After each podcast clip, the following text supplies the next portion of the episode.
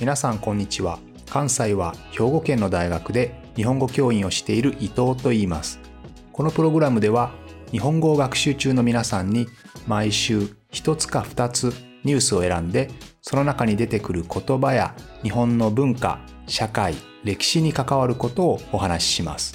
自然なスピードででもほんの少しだけ表現や文法を簡単にして話しますので皆さんが日本語そして日本を学ぶお役に立てれば嬉しいです。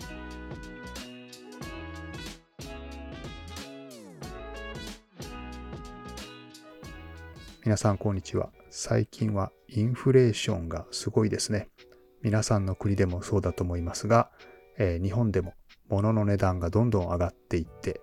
え逆に日本円の価値はどんどん下がっていってます。今は1ドル150円ぐらいですね。緩やかなインフレーションというのは基本的には経済にいいものですよね。えー、好景気で物とかサービスに対する需要、ディマンドが少しずつ増えていって、えー、供給を上回ることで物値段が少しずつ上がっていく、お給料も上がっていくというような形で、ゆっくりとしたインフレーションというのは経済にとっては基本的には好ましいもの、良いものなんですけれども、まあ、今のようにですね、急激に進んでいくと、えー、なかなかお給料の上昇が、えー、物の値段、サービスの値段の値上がりに追いつかなくて、えー、かなり生活が苦しくなってしまいますよね。ちなみに日本はこの30年間、最近の30年間は他の国と違ってずっとデフレ、デフレーションに苦しんできました。30年前と今の、えー、物の値段っていうのはあんまり変わっていないですね。こういうのは、えー、先進国に限らず中心国、発展途上国も含めていろんな国が少しずつ少しずつ値段が上がってお給料も上がっているのに日本だけは30年前とほとんど物やサービスの値段が変わらないというところでよくデフレーションの30年間と言われたりします。ただ、デフレーションの30年間とは言いつつ、家の値段とか車の値段とか、こういった高級品の値段はやっぱり上がってるんですよね。ただし、日用品とか、そういう日常に使う、えー、まあ、そんなに高くないものですね。えー、こういったものについては、えー、元の値段が上がっていないと。まあ、その大きな理由は基本的には中国とかで安く作ることができるからということなんですけれども、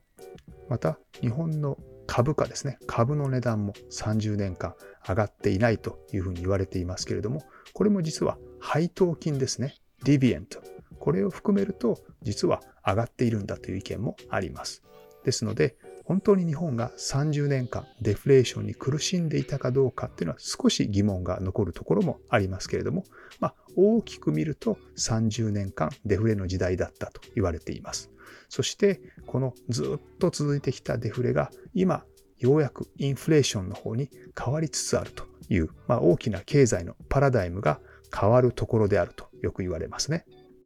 インフレーションの時代には基本的には物の値段がどんどん上がっていきます。逆に言うと通貨、まあ、お金ですね。お金の価値がどんどん下がっていきますから、買えるものは今のうちに買った方がいいんですよね。今日100円だったものは1年後には200円になるかもしれない。今日1万円のものは、えー、1ヶ月後に1万5000円になるかもしれないと思ったら、できるだけ早く買った方がいいですよね。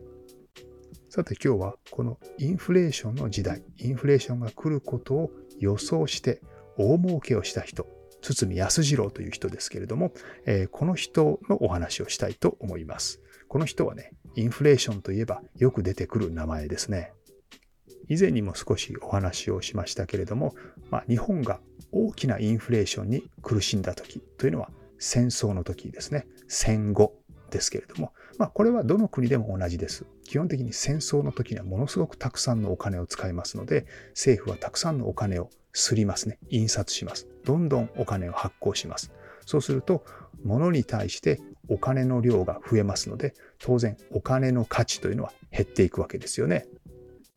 特に日本は第二次世界大戦負けましたけれども、まあ、この時には大きなお金を使って借金もしてね、そして戦争に負けたわけですから、当然日本はどん底なぐらい貧乏になるわけですよね。この戦争中、そして戦後のインフレーションですね。日本が少しずつ経済を回復させていって、そして物の値段がどんどん上がっていくインフレーションの時代を予想して、特に土地の値段ですね。土地の値段がどんどん上がっていくことを予想して、そしてそこにうまく乗って大きな儲けを得た人が、え今の西武鉄道グループを一代で築いた堤康次郎という人ですね。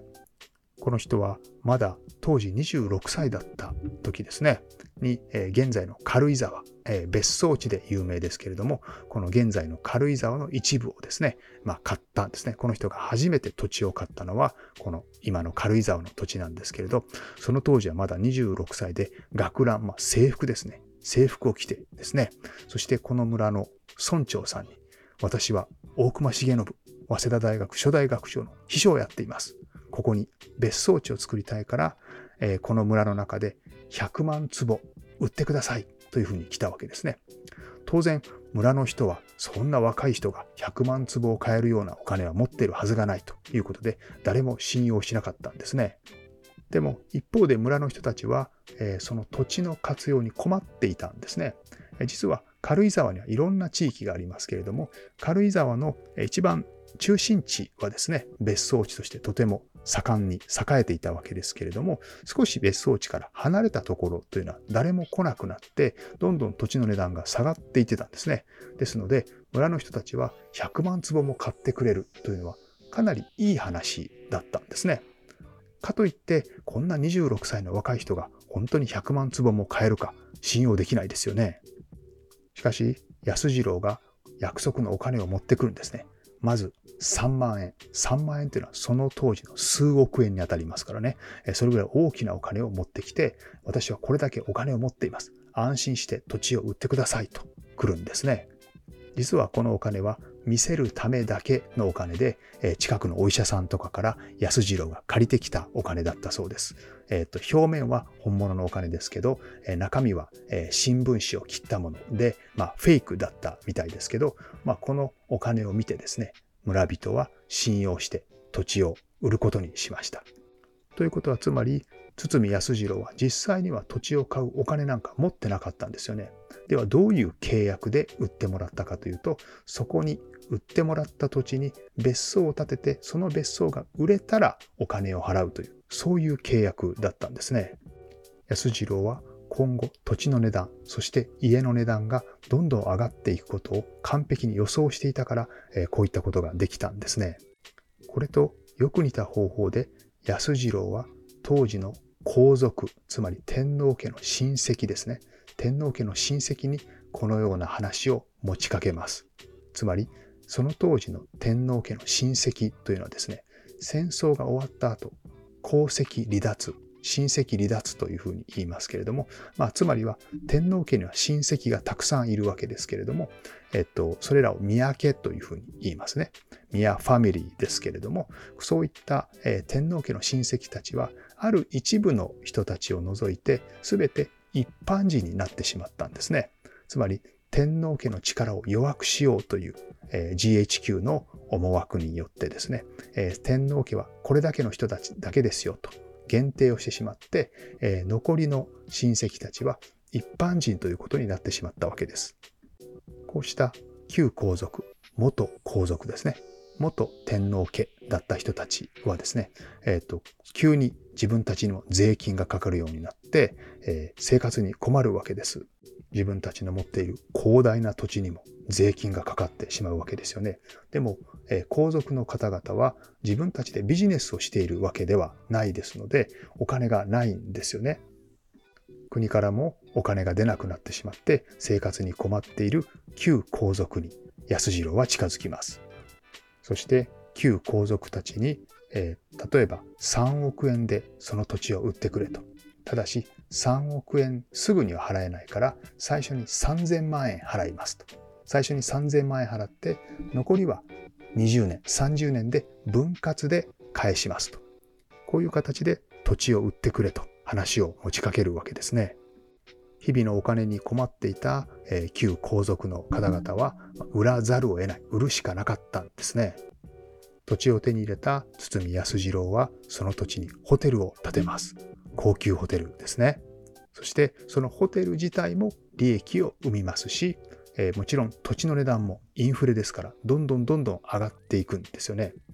こうしてどんどん土地の値段が上がってホテルも利益を生んでいきますけれども自分が返さなければいけないお金は一定の安い額を毎月毎月払っていくだけですよね。ですので実際にはほとんどお金を使うことなく安次郎は旧皇族たちの土地を手に入れたことになります。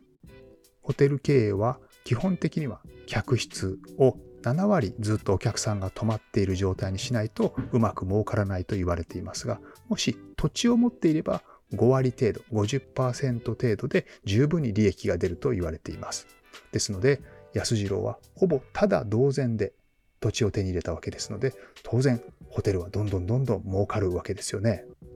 旧皇族の方々のある意味弱みにつけ込むような形でその当時お金に困っていたというそういう事情をうまく読み取ってそしてそれから土地の値段がどんどん上がっていく、えー、ホテルにすればもっと儲かるということを、まあ、予想してですね、まあ、ある意味で少しずるいというか悪どい方法で、まあ、土地を手に入れたわけですけれど、まあ、そこはビジネスセンスがあったと言わざるを得ないですね。先ほど軽井沢の別荘の土地を買ったお話もしましたけれども、その別荘というのもですね、まあ、それまで人々というのは基本的には毎日毎日日雇い、まあ、毎日毎日お給料を払ってもらう時代から職業が安定して月給ですね、まあ、サラリーマン、いわゆる毎月毎月お金をもらうという、そういう生活スタイルに少しずつ変化していった時代です。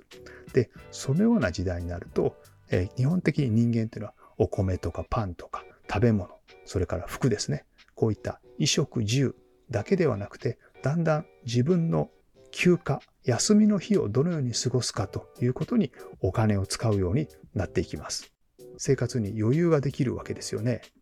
そうすると人々の消費というのは食費や住居ではなくて遊びに使われるようになってくる。余暇、空いている時間をどのように使うか、そこにお金を使うようになってくる。これも堤康次郎氏はしっかり読んでいたわけですね。ですのでこれからは別荘地の時代であるということですね。そしてホテルの時代である。こういう読みですよね。人々はどんどん高級志向になっていき、先ほど手に入れたホテルは、えー、プリンスホテルと名付けられます。これ、非常に皮肉なことですよね。皇族の方々、天皇の親戚の方々、まさにプリンスですよね。プリンス、プリンセスたちの土地を手に入れて建てた土地ですので、プリンスホテルですね。実際にプリンスホテルのマークというのは天皇家の菊の紋章と似ていますよね。ですので、こういったイメージ戦略もしっかりしてるわけですね。このプリンスホテルはもちろん新しいホテルです。日本にはもっと昔からある格式の高い洗練されたホテルっていうのが伝統的なホテルっていうのがあります。帝国ホテルとか、えー、大倉とかね、えー、こういったもの、皆さんもご存知だと思いますけれど、こういったホテルに対して、プリンスホテルっていうのは新しくできた勢力なんですけど、この戦略がうまくいって、まるで昔からある格式の高い洗練された伝統的なホテル、歴史あるホテルというイメージを勝ち取ったんですね。堤市のすごいところは、単に何か一つのものが流行るだろうとか、えー、次はこんなサービスが流行るだろうとか、こういった一つのものではなくて、人々の生活スタイルがどのように変わっていくかという大きな経済とか生活の変容の流れを完璧に読んでいたところですね。えー、ということで、えー、今日は最近インフレーションにどんどんなってきましたので、昔からこのインフレーションとともによく語られるプリンスホテル、堤康次郎さんのお話をしてみました。ということで、また来週も聞いてくれると嬉しいです。